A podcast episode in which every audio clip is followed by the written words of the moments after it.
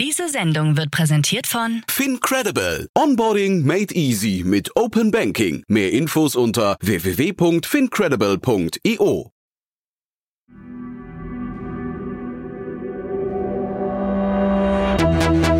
Startup Insider. Herzlich willkommen zu Startup Insider Spotlight. Mein Name ist Jan Thomas und heute, ja, hoher Besuch bei uns zu Gast, denn Verena Pauster ist hier, die neue, frisch gekürte Vorstandsvorsitzende des Bundesverbands Deutsche Startups. Verena muss man ja eigentlich nicht mehr weiter vorstellen. Sie ist äh, Szene bekannt, seit langem schon ein ja, sehr bekanntes, prominentes Gesicht der Startup-Szene. Aber wir haben vor dem Hintergrund der neuen Rolle, der neuen Herausforderungen gesprochen. Und äh, ja, spannend dabei, wir haben über das neue Narrativ gesprochen vom Bundesverband oder von Verena. Man hat also das Gefühl, da geht ein Ruck durchs Land, also frei nach Roman Herzog vielleicht. Das Ganze aber jetzt mit einem neuen Nukleus, nämlich der Startup-Szene. Und wir haben gesprochen über die Chancen, die Deutschland hat, über die Herausforderungen, auch natürlich die Herausforderungen der neuen Rolle. Was kann man überhaupt erreichen in den nächsten zwei bis vier Jahren? Warum tut sie sich das überhaupt an? Was ist die Motivation dahinter?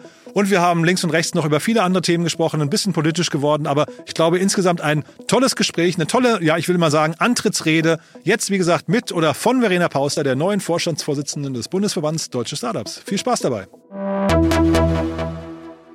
Bevor es losgeht, noch eine Bitte. Like oder teile diese Folge. Deine Unterstützung ist für uns von unschätzbarem Wert und hilft uns, unsere Inhalte kontinuierlich zu verbessern. Werbung Hi, ich bin Paul, Product Manager bei Startup Insider und hier, um dir kurz unser Podcast-Verzeichnis vorzustellen. Mit einer wachsenden Liste von bereits über 10.000 Episoden ist unser Podcast-Verzeichnis die größte Sammlung deutschsprachiger Podcasts rund um die Themen Unternehmertum, Technologie, Digital Marketing und mehr. Nutze jetzt die verschiedenen Filter, um Podcasts zum Beispiel nach ihrem Themenschwerpunkt, Gästen oder Erscheinungsdatum zu sortieren, damit du genau das findest, was dich interessiert. Also, wenn das was für dich ist, dann besuche jetzt ganz einfach unsere Plattform auf startupinsider.de slash insider. Interview Ja, hoher Besuch. Hallo Verena, freut mich sehr. Hi Jan, ja, ich freue mich auch. Wahnsinn. Äh, ja, toll. Also ich weiß gar nicht, wie wir anfangen wollen. Wir haben uns neulich gesehen und ich glaube danach, also es war ja die quasi die Staffelübergabe, der, der, der große Tag. Ja. Und danach war jetzt erstmal Detox angesagt bei dir. Ne? Du hast dich, äh, glaube ich, das ist bei dir immer Ja. so, ne? Einmal im Jahr. Hast du auch dieses genau, Jahr gemacht. das ne? ist bei mir, das ist bei mir immer so, wobei das ja schon lustig ist. Du wirst gewählt in ein neues Amt und verabschiedest dich erstmal für fünf Wochen. Aber das war genau die Idee. Ich habe das natürlich auch früh angekündigt, dass ich das immer mache. Und äh, ich gehe ja immer so von Mitte Dezember bis Mitte Januar komplett offline auf allen Kanälen. Und irgendwie brauche ich das auch wirklich und fast mit zunehmendem Alter noch mehr. Also das werde ich, glaube ich, nie wieder aufhören. Und sag da vielleicht einmal kurz für die, die das also wahrscheinlich jetzt neidisch zuhören und sagen, das würde ich, also möchte ich auch machen. Was ist Ja. so der Effekt hinterher? Kann man das irgendwie greifen? Also der Effekt ist wirklich, vor allen Dingen, wenn du kein WhatsApp hast. Also die, die, vielleicht haben schon viele mal ihr Social Media ausgestellt oder mal ihre E-Mails weitergeleitet oder so. Aber wenn du alles auf einmal machst, ist der Effekt halt wirklich eine Ruhe im Kopf, die kannst du nicht beschreiben. Weil einfach mal nicht von außen Sachen ungefiltert auf dich einprasseln, die du, um die du ja nicht zu jeder Zeit gebeten hast, ja, sondern die einfach so passieren. Und wenn du dann mal so in so einem vier- bis fünfwöchigen Ruhezustand bist, dann liest du Artikel anders, weil du sie nicht nur so runterratterst, sondern auch mal versuchst zu verstehen. Dann schreibst du dir Gedanken auf, dann machst du Pläne, aber nicht so To-Do-Listenmäßig, sondern denkst nach, was wären denn mal so wirklich große Hebel, die du umlegen könntest. Also irgendwie veränderst du so ein bisschen die Flughöhe von ich kämpfe gegen Windmühlen zu, ich habe mal wieder so ein bisschen den Überblick und weiß eigentlich, wo ich hin will. Ah, klingt super spannend, finde ich. Äh, Diese Staffelübergabe, das war ja jetzt kein, also als wir das gesehen haben, das war jetzt keine Überraschung. Oder hat dich das an dem Tag noch überrascht? Nee, das war eigentlich, das hat sich so von langer Zeit irgendwie angebahnt, ne? Genau, ist eigentlich ein komisches Setup, dass derjenige, der abgibt, in diesem Fall Christian Miele, darf einen Nachfolger, eine Nachfolgerin äh, bestimmen. Dann können natürlich alle möglichen was dagegen haben oder jemand anders äh, stellt sich auch noch auf. Aber eigentlich ist es so ein bisschen so ein Automatismus. Deswegen hat es mich jetzt nicht überrascht am Tag der Wahl. Zwei Wochen vorher hätte es noch die Möglichkeit gegeben, dass jemand sagt, ich kandidiere auch. Also bis zwei Wochen vor der Wahl darf man da auch noch sich aufstellen lassen. Aber das war also gar nicht so die Aufregung aus werde ich's oder werde ich's nicht,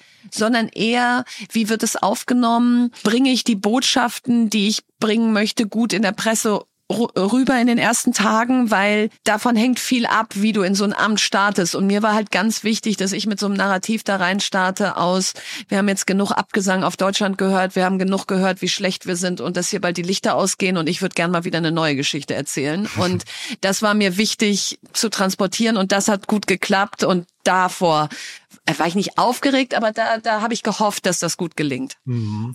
Warum die Lichter nicht ausgehen können wahrscheinlich, ne? Und über das Narrativ sprechen wir gleich noch, aber oder auch schwerpunktmäßig. Ja. Nur ganz kurz noch vorweg, du, du bist ja, das ist ja kein Vollzeitamt, ne? Wir wollen vielleicht noch mal ganz kurz die anderen zwei Tage bei dir in der Woche, die du nicht beim Bundesverband bist, noch einmal vielleicht noch mal kurz besprechen oder zumindest auch das letzte Jahr noch mal im Schnelldurchlauf. Äh, Verweis auf ja. der, an der Stelle auch gerne auf den Philipp Westermeier Podcast mit dir, der wirklich super war, finde ich. Vor drei, vier Monaten. Ich weiß gar nicht genau, wann er war, ne? So ungefähr. Ja, genau. Ja. Ungefähr Oktober, ja. Das heißt, wer da noch mal mehr von dir hören möchte, das gerne. Aber vielleicht magst du mal so ein paar Sätzen noch mal kurz sagen, was so im letzten Jahr passiert ist bei dir. Genau, also letztes Jahr waren die drei großen Themen eigentlich einmal die Elterngeldkampagne, die ich angezettelt habe. Die startete eigentlich wie so eine fixe Idee über Nacht, wurde dann aber riesengroß und äh, hatte über 600.000 Unterschriften und hat dann am Ende Gott sei Dank dazu geführt, dass die Streichung des Elterngeldes nicht ganz so hart ausgefallen ist wie geplant. Dann habe ich ja einen Fußballverein übernommen, den FC Victoria Berlin, zusammen mit fünf Co-Gründerinnen.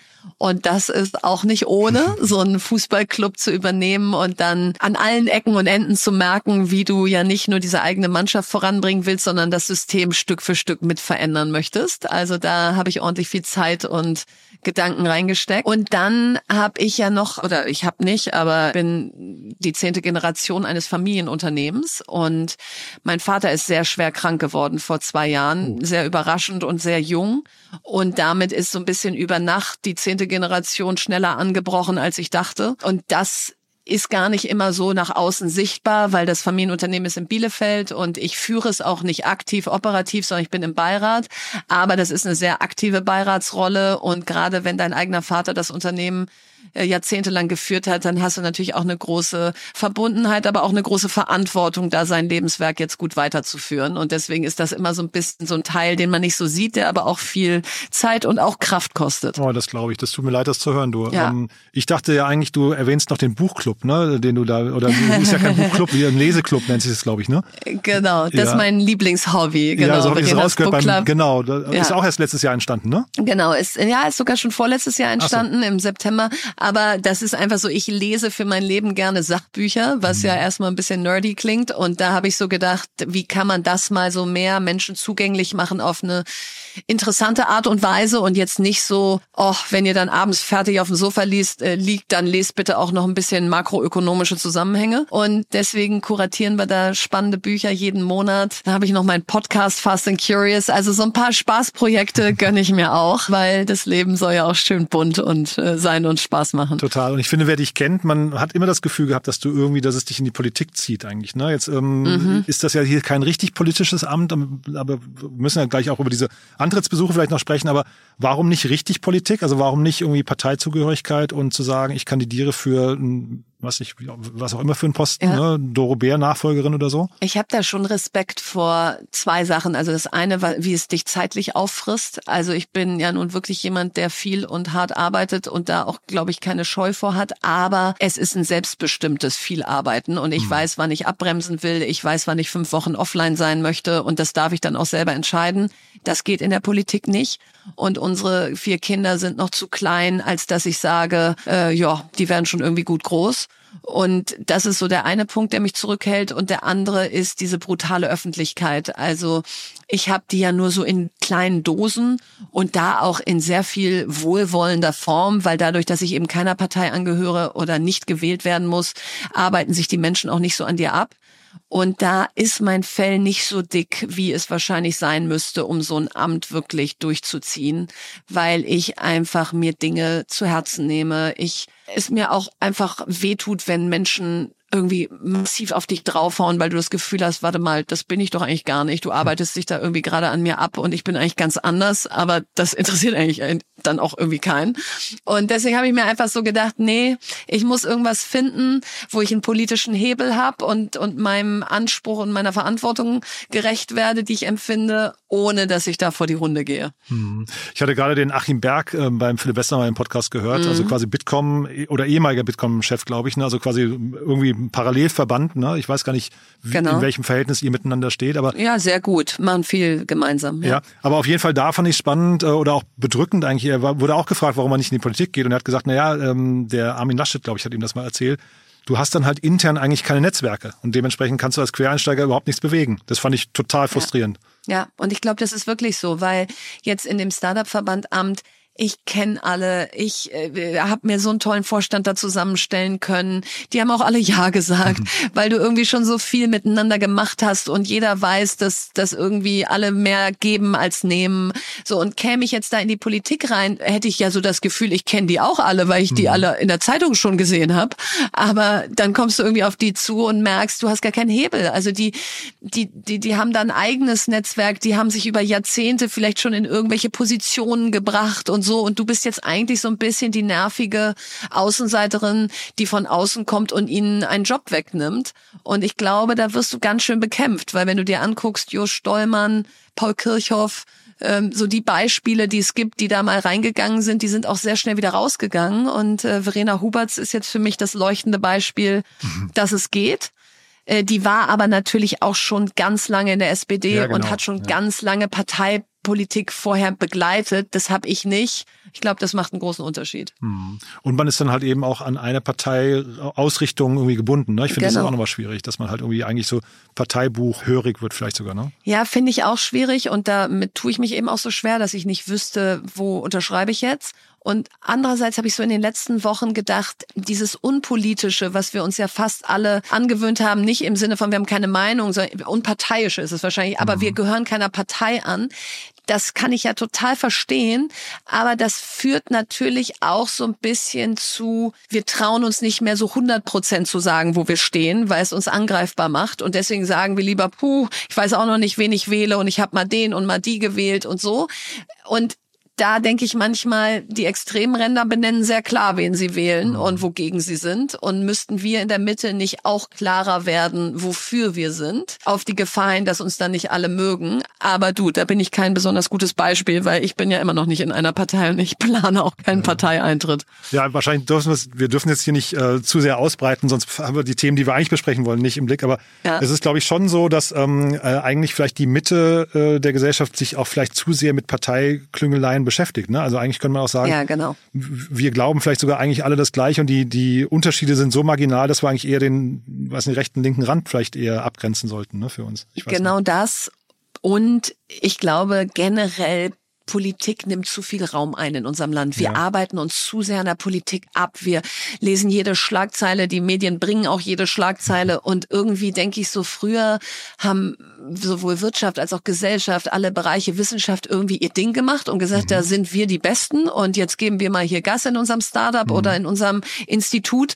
Und dann hat man mal zur Politik rübergeguckt. Aber dieses Ausrichten auf die Politik ist für mich seit Corona massiv gestiegen, dass wir so das Gefühl haben, die Politik muss uns vorgeben, was wir machen dürfen und von der müssen wir ganz viel fordern. Und ich bin eher so ein bisschen die, die sagt, lass mal wieder mehr zurück zu mehr Selbstverantwortung gehen und sagen, wir legen mal los und wenn es richtig nervt, dann benennen wir es auch mal. Aber ansonsten hat in der Vergangenheit auch nicht die Politik Unternehmen geführt und das sollte auch so bleiben. Mhm. Aber ich finde, wir sind auf der richtigen Flughöhe jetzt und laufen es auch richtig warm. Vielleicht gehen wir ins Narrativ mal rein mit dem. Ich habe jetzt gesehen, in den letzten Tagen, du warst auch in verschiedenen Medien schon, unter anderem bei, bei Pioneer mhm. und so. Und man hat so das Gefühl, da geht's jetzt um den German Mood und das neue Selbstbewusstsein, ne? Absolut. Weil ich mir immer wieder die Frage stelle, wenn man hier im Land gerade ist oder wenn man von außen auf uns guckt, was gibt Menschen in diesem Moment Energie zu sagen, komm, jetzt äh, ruck durchs Land und wir können es doch noch und wie sieht jetzt hier konkret die Zukunft aus? Und das ist nicht, wenn wir den ganzen Tag uns erzählen, was wir alles nicht können. Und deswegen habe ich einfach mir selber sozusagen verordnet, aber auch irgendwo dem Startup-Verband gleich mit, lass uns mal bitte wieder die Beweise sammeln dafür, dass dieses Land funktioniert, dass wir hier Dinge hinkriegen, die andere nicht schaffen, dass wir eigentlich mal wieder mit äh, geschwellter Brust nach Davos oder wo auch immer hinfahren können, um zu berichten, äh, welchen Durchbruch wir gemacht haben.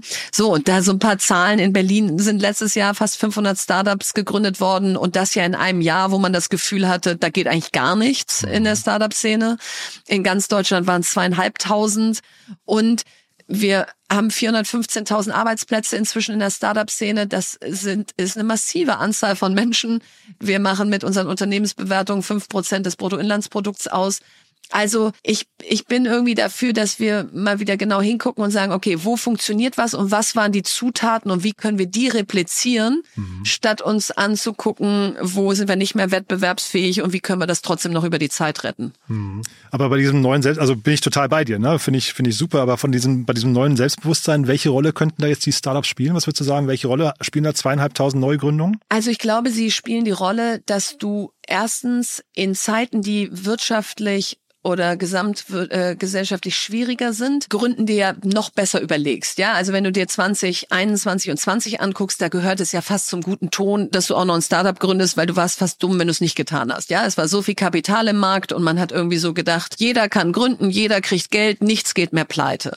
So, und so schön solche Zeiten sind, weil sie natürlich auch zu Superlativen führen, die total wichtig sind, dass 17 Milliarden in ein deutsches Ökosystem fließen, das hätte man nie gedacht. Mhm. Und das ist einfach erstmal wichtig, dass man sieht, guck mal, es geht und wir können so viel Kapital anwerben. Aber natürlich prüfen die VCs die Businesspläne nicht ganz so wie vorher. Der Wettbewerb ist, ist viel größer, so dass man einfach schneller zugreift. Und als Gründer hatte man es halt auch leichter, die Anschlussfinanzierung zu machen, weil irgendwie irgendein Fonds immer Ja gesagt hat. So, und wenn jetzt zweieinhalbtausend Startups in Deutschland letztes Jahr trotz Zinswende, trotz Inflation, die ist jetzt ja wieder ein bisschen runter, aber letztes Jahr war sie noch hoch, trotz äh, Krieg und allem, was war, gründen, dann macht mir das erstmal Hoffnung, dass nicht jeder Mensch irgendwie nur nach dem Start guckt und sagt, wie kann ich irgendwie einen möglichst sicheren Arbeitsplatz kriegen, sondern auch noch in der Lage ist, sein Leben selbst in die Hand zu nehmen und, und Mut zu haben und ins Risiko zu gehen. Und wenn ich mir dann angucke, was so gegründet wurde, weil ich ja in vielen Fonds investiert bin, auch äh, selber Business Angel bin, dann hast du schon gesehen, dass der Impact, mit dem gegründet wurde, hochgegangen ist. Also du hast viel mehr in Richtung Green Tech, Deep Tech, ähm, Education Tech gesehen, nach dem Motto, es reicht jetzt nicht nur das nächste Startup zu gründen, sondern wir müssen irgendwie auch gucken, dass wir ein gesellschaftliches Problem mit angehen. Das ist jetzt nicht in jedem Startup so mhm. und das ist auch okay. Ja, wir müssen jetzt auch nicht in Schönheit sterben, aber ist ein guter Trend und ich hoffe, der hält an. Ja, äh, auch das, ne? Education habe ich nur geschmunzelt, weil es dein Thema ist nochmal, ne? Da freue ich mich natürlich, mhm. wenn da was passiert für dich. Aber ähm, Green Tech und Deep Tech, finde ich, sind zwei super spannende Bereiche, weil ich frage mich immer, was sind denn so die Bereiche, in denen überhaupt Europa anstinken kann gegen den Rest der Welt? Ne? Also was sind denn so die neuen Felder, die vielleicht noch am Entstehen sind? Ähm, weil es ist ja ne, seit SAP, zumindest in Deutschland, kennen wir alle, ist kein riesen DAX-Unternehmen mehr entstanden, was zumindest so ein reiner Digitalplayer ist. Jetzt so Delivery Hero, HelloFresh ist so, so oder Zalando sind für mich so Mixturen irgendwie. Ne? Ich weiß nicht, ob ja, ja aber man wartet halt auf den großen nächsten Wurf und der fehlt mir und ich glaube, der könnte aus diesen genau, genau diesen beiden Bereichen kommen. Absolut. Also ich glaube wirklich, dass wir eine echte Chance haben, so Deep Tech Champions Made in Germany zu bauen, die weltweit Furore machen und nicht einfach ein lokales Phänomen sind. Und warum glaube ich das? Weil wenn du dir die Forschung und Entwicklung anguckst, die eben häufig eine große Zutat von Deep Tech ist, dass du da eben nicht einfach nur eine gute Idee haben kannst, sondern da brauchst du Patente, da brauchst du richtig Wissenschaft, da brauchst du äh, Prototypen und alles, ähm, also siehe Marvel Fusion oder DeepL oder Celonis, was aus der Uni heraus gegründet wurde, ESA Aerospace, mhm. Exploration Company, also Elaine Ubi, die bei mir im Vorstand sitzt, dann sind wir da eigentlich Weltmeister. Es gibt so ein tolles Chart, was zeigt, dass wir auf Patent Ebene und Forschung, also Grundlagensforschungsebene auf Augenhöhe mit den USA sind. Mhm. Und dann geht es aber massiv runter bei Ausgründung und wie bringen wir das jetzt auf die Straße und in die Praxis. Mhm. Und das ist aus meiner Sicht aber eine Riesenchance, weil die Unternehmertum, Helmut Schönberger auch in meinem mhm. Vorstand macht's vor, es geht ja. Ähm, und wenn wir das in die Fläche bringen, und da ist eben der Vorteil, dass Deutschland so ein Flächenland ist mit so vielen äh, Hotspots, wenn du so willst, und nicht ein Paris und ein London hat, sondern eben ganz, ganz viele Orte, wo tolle Unis sind, wo viel Innovation entsteht. Wenn wir da besser werden, das in die Praxis zu werden, dann haben wir, glaube ich, eine echte Chance bei Deep Tech äh, richtig voranzugehen. So und dafür brauchen wir aber Kapital, was so im großen Maße vorhanden ist, dass wir eben diese Runden auch noch in den späten Phasen finanzieren können und nicht wieder Marvel Fusion baut jetzt ihren Forschungsprototyp in den USA. DeepL hat eigentlich auch hauptsächlich jetzt außereuropäische Investoren, mhm. Flix auch. So und Natürlich, die müssen groß werden, die müssen weiter wachsen, äh, die, die dürfen ihre Marktstellung nicht aufgeben. Aber wir haben das Kapital ja eigentlich in Europa und Frankreich macht's vor, wie man es aktiviert. Und da, glaube ich, können wir richtig noch einen draufsetzen. Und was sind so, so Geschwindigkeitsbremsen aus deiner Sicht? Also Kapital, also kann man natürlich jetzt darüber ja. streiten, wie schlimm das ist, dass es aus den USA kommt, aber Kapital ist ja für gute Startups eigentlich immer verfügbar. Ne? Was sind so, mhm. weil das war jetzt zum Beispiel beim äh, Achim Berg, finde ich auch ein bisschen traurig, der hat viele Dinge angesprochen, die kennt man irgendwie seit zehn Jahren, seit 20 Jahren, dass die Verwaltung und Bürokratie irgendwie hier zu, zu groß ist. Föderalismus ist ein Thema, du hast jetzt gesagt Flächenland, aber hat ja, sag mal, auch seine Schattenseiten. Was sind so die Bremsen, die man vielleicht noch oder die Steine, die man aus dem Weg räumen muss? Also ich glaube ganz klar, äh, Bürokratie, aber da würde ich immer gerne genau sagen, was denn, weil sonst mhm. klingt Bürokratie für mich auch immer wie so eine Generalausrede, ja. Mhm. Und dann guckst du so hin und denkst so, na ja, aber Unternehmen gründen ist jetzt ein bisschen nervig, aber jetzt auch nicht so nervig, dass es dich abhält, wenn du eine gute Idee hast. So, und jetzt gerade gibt's aber wieder so ein schönes Beispiel, gibt so ein Bürokratieentlastungsgesetz, was jetzt durch den Bundestag soll. Und da steht halt immer noch nicht drin, dass du zum Beispiel Arbeitsverträge digital unterschreiben darfst. Obwohl das eine EU-Richtlinie ist, obwohl das in allen anderen Ländern möglich ist. Und bei uns steht immer noch qualifizierte Unterschrift drin, was nicht heißt, äh, digital unterschreiben.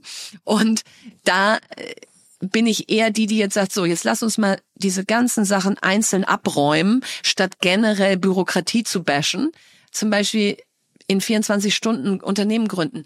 Muss möglich sein, ist mhm. auch nicht so schwer, können andere auch. Lass mal jetzt einfach machen. So kannst du irgendwie mal einmal so durchgehen und sagen, wo haben wir einfach Dinge, die längst Status quo sein sollten und wo wir eigentlich auch wissen, wie es geht. Also eine digitale Unterschrift ist ja nun wirklich kein Hexenwerk. Und es gibt so viele Anbieter, die digital das schon qualifizieren können. So, und das sind so Themen, wo ich so denke, bei Bürokratie, und jetzt gibt's ja sogar ein Gesetz, was so heißt, dass es entlasten soll, dann soll da auch irgendwie das Richtige drinstehen. So, und das Zweite, was du brauchst, ist Fachkräfte und dass die schnell ins Land können, wenn sie noch nicht hier sind. Und da ist so ein Fachkräfteeinwanderungsgesetz natürlich Gold wert, was jetzt da ist seit letztem September. Jetzt musst du dir aber genau angucken, warum sind die Visa-Verfahren immer noch über ein Jahr und was bringt dir dann ein Fachkräfteeinwanderungsgesetz, wenn der oder diejenige schnell eine Staatsbürgerschaft kriegt, aber ewig auf ein Visum wartet. Und deswegen ist, glaube ich, wichtig, nicht so verliebt zu sein in so den Haken, den man setzt. Wir haben jetzt ein Fachkräfteeinwanderungsgesetz, wir haben jetzt einen Zukunftsfonds, wir haben jetzt ESOP, ASAP, mhm. sondern dann dahinter zu gucken und zu sagen, werden denn jetzt mehr Mitarbeiter am Unternehmen beteiligt? Fließt denn jetzt mehr Kapital in Startups? Kommen die Menschen denn jetzt schneller ins Land? Und wenn nicht, dann lass doch bitte jetzt da weitermachen mhm. und uns nicht zu sehr schon auf den ersten Metern feiern, sondern erst, wenn wir über die Ziellinie laufen. Ich hatte neulich im anderen Kontext haben wir über Estland gesprochen, ne, das Bruttoinlandsprodukt. Also Estland ist ja wirklich so, dass wahrscheinlich digital oder ich weiß nicht, welche anderen Länder die einfallen, aber wirklich ein sehr digital gedachtes Land. Ne? Und ja. Äh, Bruttoinlandsprodukt äh, pro Kopf äh, in Estland in den letzten 20 Jahren versiebenfacht. Ne? Ich finde, das zeigt ganz gut, ja, weißt du, das, ich finde, das zeigt ein ganz gutes, und ich war mal vor, weiß nicht, fünf, sechs Jahren dort, da hat man mir gesagt, äh, eigentlich jeder deutsche Politiker, der was zu sagen hat, war schon mal dort, hat sich das angeguckt und ja. man hat so das Gefühl, die Umsetzung, die Umsetzung klappt dann halt irgendwie nicht, ne?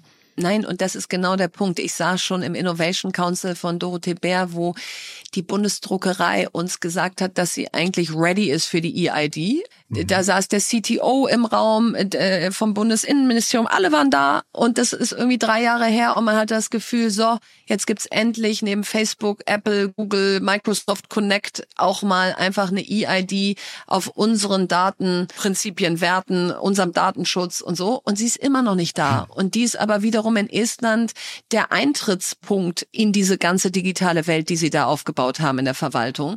Und ich bin kurz davor, reinzulaufen ins Bundesinnenministerium und so lange da Sitzstreik zu machen, bis irgendwer sagt, jawohl, jetzt ist sie hier, die EID, weil ich so denke, es kann nicht wahr sein, hm. dass wir die nicht hinkriegen und hm. dass wir uns da immer wieder selber so Hürden auferlegen, die kein Mensch weltweit sich auferlegt, weil wir immer wieder Datenschutz mit Datennutzung verwechseln.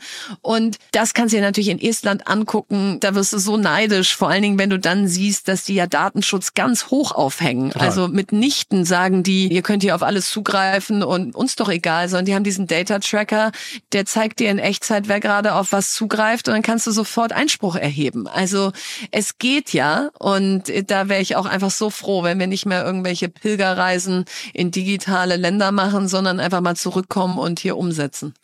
Ich habe aber auch gerade gelesen im Brand 1 Interview mit dir, äh, machen statt meckern äh, ist der äh, Slogan seit zehn Jahren vom Bundesverband. Das Absolut. wusste ich gar nicht. Ja, genau, aber äh, vielleicht zeigt es ja auch gerade ein bisschen so, vielleicht gehen wir nochmal in die, in die Umsetzung der, der Verband. Was, was könnt ihr jetzt konkret tun? Also was, was kann jetzt eure oder was ist deine Aufgabe, dein Verständnis? Was hat man dir ins Parteibuch oder ins, ähm, weiß gar nicht, heißt ja nicht Parteibuch dann, ne? ins Verbandsbuch geschrieben? ins, ja? ins Verbandsbuch geschrieben. Ja. Genau, das, äh, da, da stand zum Glück erstmal noch nichts drin, sondern das haben wir zusammen jetzt erarbeitet und ich glaube, was wir tun können und das werden wir auch tun, im ersten Halbjahr diesen Jahres ist ein Innovationsprogramm erarbeiten, was im Prinzip wie ein Parteiprogramm für Innovation ist, aus wie machen wir Innovation Made in Germany möglich und zwar von 0 bis 100 und nicht einfach nur den Anfang oder bis zur Mitte und dann irgendwann doch nicht mehr. Welche Zutaten brauchst du dafür? Talente, Kapital, Aus, also öffentliche Ausschreibung, wie muss das geregelt sein? Hm. Ausgründung aus den Hochschulen, kann man da vielleicht eine, ein Schwellwert definieren, weil eigentlich sollten sie neben Lehre und Forschung auch Translation, also Ausgründung aktiv machen.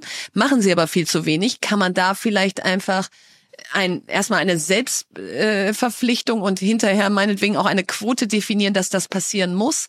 Und was gibt es für konkrete Lösungen in diesen Bereichen, die dazu führen, dass Innovation Made in Germany in Zukunft wirklich möglich ist. Und halbe Seite pro Team Problembeschreibung, drei Seiten Lösungen, am Ende 30 bis 40 Seiten Programm und das stellen wir im September vor, ein Jahr vor der Bundestagswahl.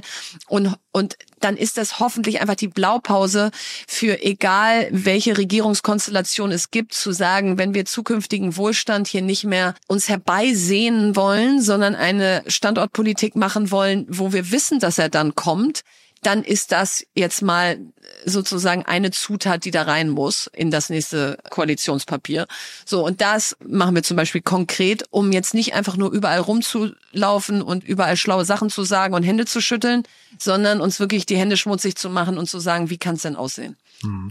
Wie ist denn, wenn du jetzt sagst, ihr macht das ein Jahr gezielt vor der Bundestagswahl, wie ist denn so der Blick von Politikern auf die Startup-Szene? Man hat so das Gefühl, also es gibt immer wieder Pressetermine mal, ne? so Merkel ist auch viel rumgetourt, hat mhm. sich da fotografieren lassen. Ich weiß nicht genau, ob das dann immer auch zu Aktionen geführt hat. Scholz, da weiß ich, dass der Christian Miele immer mal so ein bisschen geschmunzelt hat. Da gab es ja auch, vor allem als er Finanzminister war, vor allem in der, in der Zeit noch. Wie, wie schauen die darauf? Also ich, vielleicht auch so mit, mit Brücke nach, nach Frankreich. Macron ist ja da sehr aktiv, ne? Genau, Macron ist sehr aktiv. Da liegt die Latte hoch. Aber wenn du jetzt mal so guckst, was ist in den letzten Jahren erreicht worden, jetzt gar nicht nur der Corona-Hilfsfonds, sondern vor allen Dingen eben auch mal dieses Mitarbeiterbeteiligungsgesetz, ESOP-ASAP, also Zukunftsfinanzierungsgesetz, dann der Zukunftsfonds. Aber Entschuldige, ESOP-ASAP war ja auch ein langer Weg, ne? Ja, ein wahnsinnig langer ja. Weg. Also hat insgesamt vier Jahre oder fünf Jahre gedauert. Aber das, das ist jetzt noch kein Beweis dafür, dass die Politik wirklich dann nicht nur dich trifft, sondern auch was macht. Aber es ist auch Messbares schon rausgekommen. Also es ist jetzt nicht mhm. nur so reines, Mensch, klingt aber alles nett und wir treffen uns und dann passiert aber nichts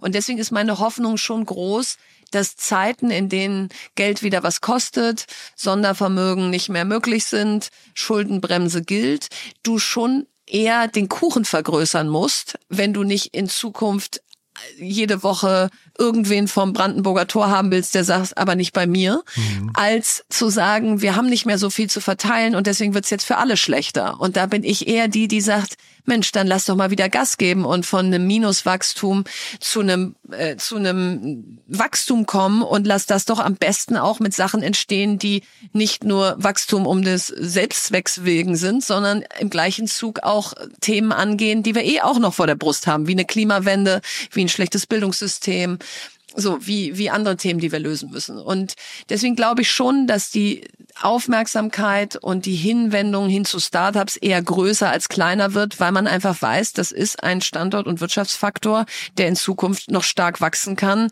In USA macht er 16 Prozent des BIPs aus und mhm. da sind wir ja noch ein Stück von entfernt. Du hast von Doro Bär ja auch angesprochen. Ich habe mich nur gerade gefragt, dass du erzählt hast, wer sind denn eigentlich so die Schlüsselpersonen jetzt gerade? Weil Doro Bär hat ja, sag mal, ist so vorne weggelaufen für die Startup-Szene.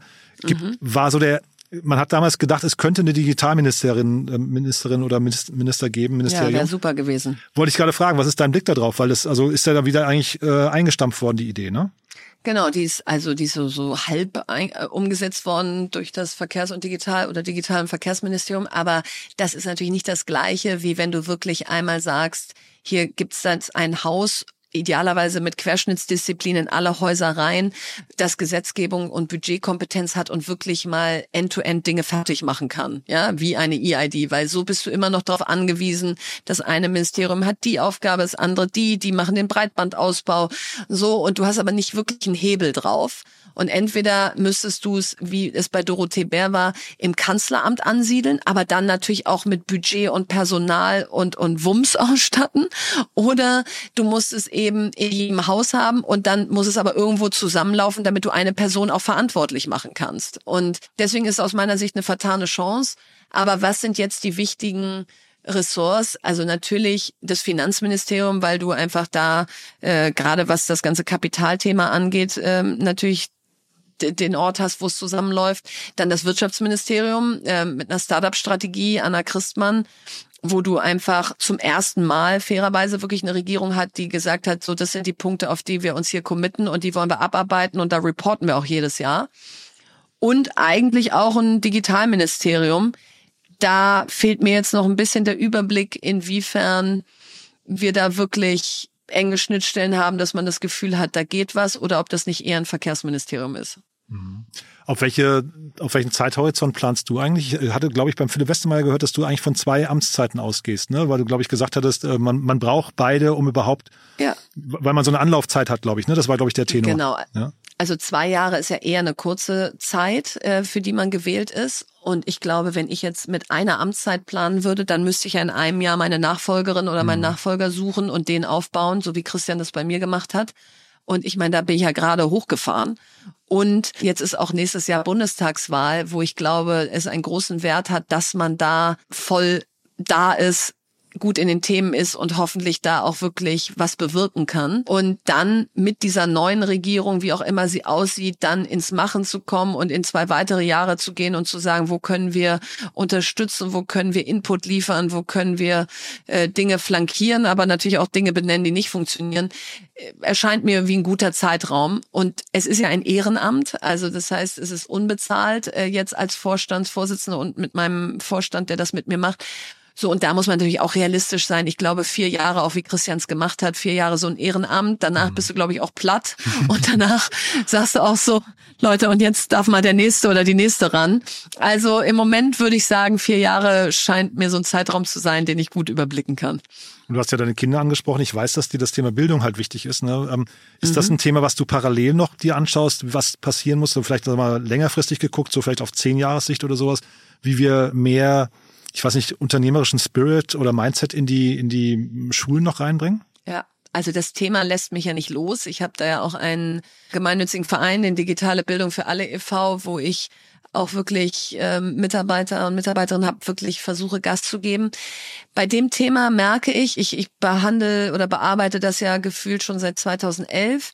Ich ich muss immer so zwei Jahre da Vollgas geben und dann da wirklich auch richtig große Sachen aufs Spielfeld funken, mhm. wie zum Beispiel so ein Wir für Schule Hackathon während Corona, wie eine Website, die wir jetzt ins Leben gerufen haben, digitale-lernangebote.de, die ist Non-Profit und soll im Prinzip den Schulen komplett Transparenz darüber geben, welche Lernsoftware gibt es eigentlich, die ihr jetzt auf diesen Tablets einsetzen könnt, damit der Unterricht besser, individueller und, und am e-, Ende auch einfacher für die Lehrkraft wird.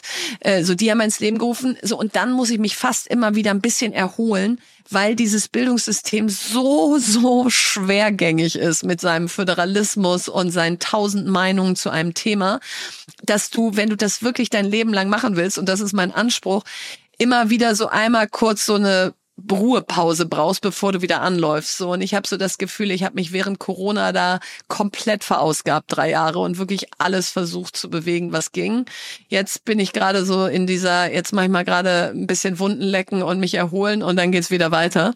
Aber das Thema begleitet mich die ganze Zeit und treibt mich total um. Und ich glaube, also da stellt man ja schon die Weichen auch so für die für die Zukunft hinterher, ne? dass man halt ja. dass man die Leute abholt und auch diesen Spaß am Gründen. Ne? Wir haben ja gerade über die die 500 Startups in Berlin oder 2500 in, in Deutschland gesprochen. Das, also wenn man da nochmal ran möchte, das beginnt ja relativ früh wahrscheinlich in der Entwicklung bei Menschen. Äh, total. Und das ist halt in Deutschland total verpönt. In dem Moment, wo du sagst, du willst mehr Wirtschaft oder Unternehmertum in die Schulen bringen, dann hast du so eine wahnsinnige Gegenwehr aus, nicht für die Wirtschaft oder den Kapitalismus, sondern fürs Leben lernen wir und so, wo ich sage, nee Leute, da sind wir völlig falsch abgebogen, hm. weil wir, wir, wir sollten in der Schule Fähigkeiten Kompetenzen beibringen, die Menschen befähigen, das zu tun, was sie gerne tun möchten. Und dazu gehört eben auch, seinen eigenen Ideen zu vertrauen, sich vorzustellen, eigenes Unternehmen zu gründen, brutto und netto unterscheiden zu können, einfach mündig auch in dem Sinne zu sein. Und das hat aus meiner Sicht wahnsinnig positive Auswirkungen auf eine Volkswirtschaft, weil du eben viel weniger Schul- oder Studienabgänger hast, die beim Staat arbeiten wollen oder sagen wollen, ich wähle Sicherheit und viel mehr kreierst, die eben sagen, warte mal, es ist wahrscheinlich gar nicht so einfach, nur mit sicheren Jobs in die Zukunft zu gehen. Wir brauchen auch noch einen großen Prozentteil, der einfach reingeht und sagt, ich traue mich was Neues, weil so sind wir halt auch groß geworden, dass mhm. unser ganzer Mittelstand zu irgendeinem Zeitpunkt mal gegründet wurde und gesagt hat, wir trauen uns was Neues. Und diesen Spirit dürfen wir nicht verlieren. Und der war in der Vergangenheit vielleicht einfach, ist der dadurch entfaltet worden, dass wir immer, dass wir nach Weltkriegen oder so das Land aufgebaut haben oder dass eben ganz viele Dinge auch einfach noch nicht erfunden waren. Und das gilt aber heute noch genauso, nur eben jetzt in Bereichen wie KI äh, und Software und nicht mehr unbedingt Hardware und was man anfassen kann. Da sind wir schon ziemlich weit in diesem Land bei Software und KI eher noch nicht. Hm. Lass uns mal kurz über den Verband sprechen, über den Zustand auch vom Verband vielleicht. Also ich, ich kenne den ja jetzt von Anfang an, Tom Bacher, dann Florian Nöll, Sascha Schubert und dann jetzt auch Christian Miel und so. Wie hat sich denn der Verband im Laufe der, der Zeit aus deiner Sicht verändert und vor allem in welchem Zustand hat ihn denn Christian auch übergeben? Was sind denn da vielleicht Punkte, die die du, sag mal, feierst und beibehalten möchtest? Oder gibt es auch Dinge, wo du sagst, die muss man jetzt dringend noch oder vielleicht nicht dringend, aber die, die würdest du anders machen? Also erstmal hat Christian natürlich den Verband wirklich von, man muss fast sagen, einem Sanierungsfall hin zu einem total gut aufgestellten Verband mit den beiden Geschäftsführern Franziska und Christoph geführt. Also heute sind Rücklagen auf dem Konto, das ist profitabel, da, da arbeitet eine 16-köpfige Geschäftsstelle in, äh, in, in sozusagen bezahlt den Bereichen Research und Eventmanagement und Politik und Mitgliederbetreuung und so. Also das heißt, du hast richtig professionelle Strukturen, du hast ein Presseteam, die dich wahnsinnig gut vorbereiten. Also da, da bin ich jetzt schon ins gemachte Nest gekommen im Vergleich zu wie Christian da vor vier Jahren reingelaufen ist. So, und das hat jetzt äh, sowohl den Vorteil natürlich, dass du jetzt sofort abspringen kannst mit einem super Team. Jetzt habe ich auch noch neun andere Vorstände und Vorständinnen damit reingenommen, die auch alle ein großes Netzwerk und viel Ambition haben. Und gleichzeitig hast du aber natürlich auch die Verantwortung zu sagen, okay, und wie kommst du jetzt aufs Next Level? Weil mhm. jetzt nur verwalten, was da ist, ist jetzt auch nicht mein Anspruch. Wie professionalisierst du es weiter? Wie schaffen wir noch mehr in die Themen reinzukommen und Dinge zu bewegen, von der Politik gehört zu werden. So, und das ist jetzt mein Anspruch der nächsten vier Jahre, dass man einfach sagt, wenn man in Deutschland an Digitalisierung, Startups und Zukunft denkt, dann kommt man am Startup-Verband nicht vorbei. Der Achim Berg hatte in dem Interview, sorry, wenn ich da jetzt dauernd referenziere, aber das nee, fand nee, ich ganz spannend, ne? weil er hatte explizit gesagt, Bitkom wäre kein Lobbyverein. Da habe ich mich gefragt, was ist es denn dann? Wie seht ihr euch? Also weil ich hätte gesagt, man ist ja irgendwie Sprachrohr für eine weiß nicht, für eine ja. Interessensvertretung, ne? Ja, aber ich teile das. Ich würde das auch sagen. Lobbyverein hat für mich immer so dieses Gefühl von, ich spreche für eine Branche oder mhm. eine Industrie und die will folgende fünf Sachen. Mhm. Und bis ich die nicht dumm umgesetzt habe, höre ich nicht auf. Und wenn ich die umgesetzt habe, bin ich erfolgreich. Wir sind ja eher ein Phasenverband. Wir bilden den Gründer und die Gründerin ab, die gestern gegründet hat und Flix, was irgendwann an die Börse geht. Mhm. Und und damit hast du ja zwischen Flix und jemandem, der gestern gegründet hat, mal bestimmt nicht die gleiche Agenda, mit der du zur Politik läufst. Ja, der eine sagt irgendwie, ich will in 24 Stunden gründen können und der andere sagt, ich möchte in Europa an die Börse gehen können. Und deswegen glaube ich, hast du schon nicht so dieses Gefühl, ich habe hier im Gepäck meine immer äh, gleichen Themen, sondern die verändern sich und die Schwerpunkte sind unterschiedlich und dieses was ich eben gesagt habe, so mein Selbstverständnis der Startup-Szene ist nicht, liebe Politik, hilf uns doch mal, damit wir hier in Deutschland Unternehmer und Unternehmerin sein können, sondern wir sind Unternehmer und Unternehmerinnen in diesem mhm. Land. Das macht richtig Spaß. Wir geben da richtig Gas. Ach, übrigens, und eine Sache ist uns noch aufgefallen. So, und wenn Sie die ändern, zum Beispiel digitale Arbeitsverträge, super. Wenn nicht, geht's auch weiter. Mhm. So. Und das ist jetzt bei Themen wie Kapital, was im ausreichenden Maße fließen muss und so vielleicht noch kritischer. Aber allein deswegen finde ich schon keinen Lobbyverband, weil du eben nicht so dieses Gefühl hast, wenn ihr das und das nicht macht, dann gehen bei uns bald die Lichter aus. Nee, dann wird weiter fröhlich gegründet und wir suchen uns unsere Wege. Aber es mhm. ginge halt auch viel einfacher. Mhm. Und die Mitgliederstruktur von euch, also gesagt, von gerade gegründet bis irgendwie Flix, aber ich habe gesehen, es sind 1200 Mitglieder bei euch, äh, in Anführungszeichen nur. Ja. Ähm, was, was sind denn so die Kriterien, warum man, oder wie macht man bei euch mit und warum sind es denn eben dann nicht alle Startups? Also, weil das wäre ja eigentlich ein toller Ort, um. um wäre eigentlich logisch. Ja, ne? Ja. Also erstmal Kriterien äh, sind einfach, da gibt's ein paar, aber die, die schließen jetzt niemanden aus, der ein Startup gegründet hat. Ja, also mhm. von ich habe gegründet zu ich bin ganz groß, alle können Mitglied werden. Und ich glaube, das wäre auch genau mein Anspruch. Warum sind es noch nicht mehr? Mhm. Und ich glaube, das eine ist so ein bisschen, dass du einfach als Startup jetzt nicht als erstes denkst, ich muss einem Verband beitreten, aus, äh, treten, aus den gerade eben genannten Gründen. Mhm. Ja, du sagst so, ich mache jetzt erstmal, ja, ich brauche jetzt gerade nicht irgendwie einen Verband. Und deswegen glaube ich, ist es wichtig zu zeigen, wir sind nicht ein Verband, wo so ein paar Menschen rumsitzen, die eigentlich nichts zu tun haben und sich überlegen, äh, was sie mal der Politik erzählen könnten, sondern wir sind Botschafter und Botschafterinnen für die Zukunft dieses Landes aus was ist hier alles in Zukunft noch möglich. Guckt euch mal an, welche tollen Unternehmen hier schon entstehen und die hier mitmachen und so ein bisschen die Vielfalt und Größe der Startup-Szene zu zeigen und zu zeigen, dass das doch eigentlich das ist, was wir in Zukunft noch viel mehr brauchen. So, und deswegen habe ich mir total mit meinem neuen Vorstand vorgenommen, diese Zahl hochzubringen. Äh, und zwar nicht, um, wir sind ja eh Ehrenamtler, uns dann irgendein Gehalt zu zahlen oder was weiß ich, noch mehr Overhead zu schaffen, mhm. sondern einfach um zu sagen, guck mal, wir repräsentieren hier eine unfassbar große Anzahl an Unternehmen in diesem Land, die alle angetreten sind, das hier besser zu machen, als es ist oder mit Ideen um die Ecke gebogen sind, die es noch nicht gab. Ist das nicht cool? Liebe Politik, hört uns mal zu. Mhm, Finde ich gut. Der Christoph Stresing, also äh, einer eurer Geschäftsführer, war neulich ähm, im Interview zu lesen, äh, hatte gesagt, 2023 war kein gutes Jahr für Startups. Vielleicht so zum Schluss nochmal so dein, dein Ausblick, so deine, deine Perspektive oder Prognose für 24. Was würdest du sagen, was, was passiert jetzt dieses Jahr Wichtiges und wo stehen wir Ende des Jahres? Wird es ein gutes Jahr oder ist es so ein vorbereitendes Jahr für 25? Nee, mein Gefühl, es wird ein gutes Jahr. Also ich glaube, es ist absolut richtig, was Christoph gesagt hat. Letztes Jahr war aus meiner Sicht so eine Art Talsohle. Viele haben gesagt, die wird jetzt noch länger gehen.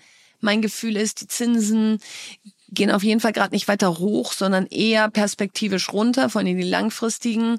Du hast jetzt wieder Beweise dafür gesammelt äh, in 2023, dass Dinge gegründet wurden oder finanziert wurden, die die weitergegangen sind. Du hast jetzt erste IPO-Kandidaten am Horizont. Ich merke es auch an den Capital Calls, in den Fonds, wo ich investiert bin. Also die Fonds, die die rufen ja ihr Kapital immer dann ab, wenn sie Investments machen. Und letztes Jahr war da Schweigen im Walde.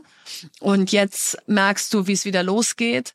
Das ist auch ein Indikator dafür, dass das Geld in den Fonds ja noch da ist. Sie das heißt, ich höre raus, du bist bei Later. Stage Fonds investiert. Ich bin bei Later, ich bin auch bei Early Stage. Okay. Ich bin, ich bin gefühlt, äh, ich hätte jetzt nicht gesagt in jedem Fonds, aber ich bin wirklich in vielen Fonds investiert, dass ich da, glaube ich, einen guten Querschnitt bilden kann aus, da geht's wieder los. Und ja, mein Gefühl ist, das war eine Korrektur natürlich nach den Corona-Boom-Jahren. Da ist jetzt auch viel Pleite gegangen, was natürlich vorher schon hätte pleite gehen können. Und da gab es jetzt so eine Art Nachholeffekt, mhm weil, weil einfach vorher zu viel finanziert wurde. Deswegen war natürlich jetzt auch viel da, was es nicht geschafft hat. Das gab dann, dann so ein Gefühl von, oh Gott, hier geht ja eins nach dem nächsten insolvent. Mein Gefühl ist, das, hat, das, das wird auch noch weiter äh, Fälle geben, aber ab jetzt geht's wieder aufwärts. Ich lasse das mal so stehen. Ich finde das ganz großartig. Ich finde auch toll, dass du das machst. Hast du eigentlich vielleicht noch kurz zum Schluss, musstest du lange überlegen oder wie war so dein Prozess? Also eigentlich bin ich so ein Mensch, der, der so intuitiv, impulsiv Ja sagt, wenn er eine Idee gut findet. Und davor habe ich mich dann selber wirklich geschützt. Christian hat mich heute vor einem Jahr gefragt Ui. und hat mir eine WhatsApp geschrieben und hat gesagt, sag mal, ich habe mal eine Frage. Du wärst irgendwie meine Lieblingskandidatin für meine Nachfolge. Könntest du dir das auch nur im Ansatz vorstellen? Und dann habe ich das so gelesen und dachte, uh, wo, wo kommt das jetzt her und so. Und dann habe ich mich mit ihm getroffen und habe gesagt, also ich erlege mir jetzt selber drei Monate Nachdenkzeit auf. Und zwar nur, damit, wenn ich mich dann entschieden habe, es wirklich aus vollem Herzen ohne Wenn und Aber ist. Und wenn ich dir nämlich jetzt Ja sage, dann habe ich Sorge, dass ich dann erst irgendwie das Ausmaß erkenne, zu dem ich da Ja gesagt habe und so. Und dann haben wir uns wieder verabredet für April.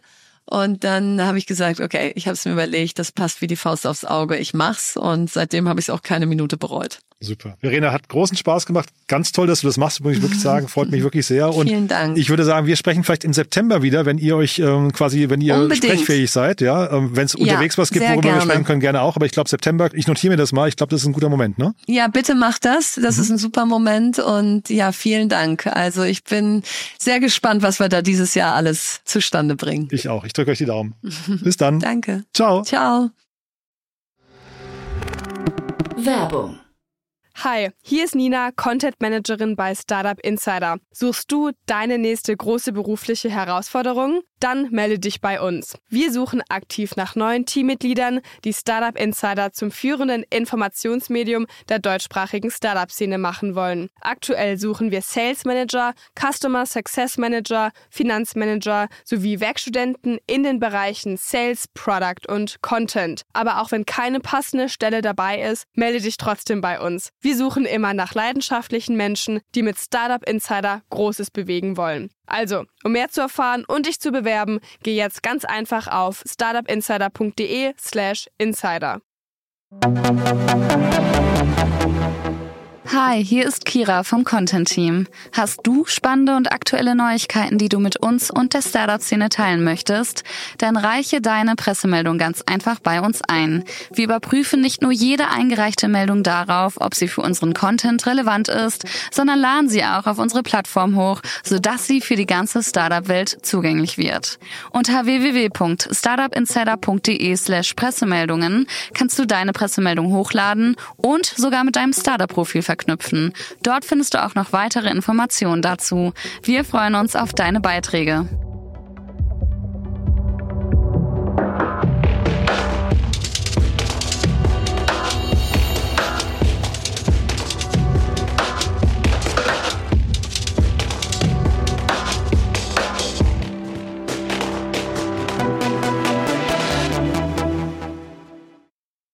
Diese Sendung wurde präsentiert von Fincredible. Onboarding made easy mit Open Banking. Mehr Infos unter www.fincredible.io.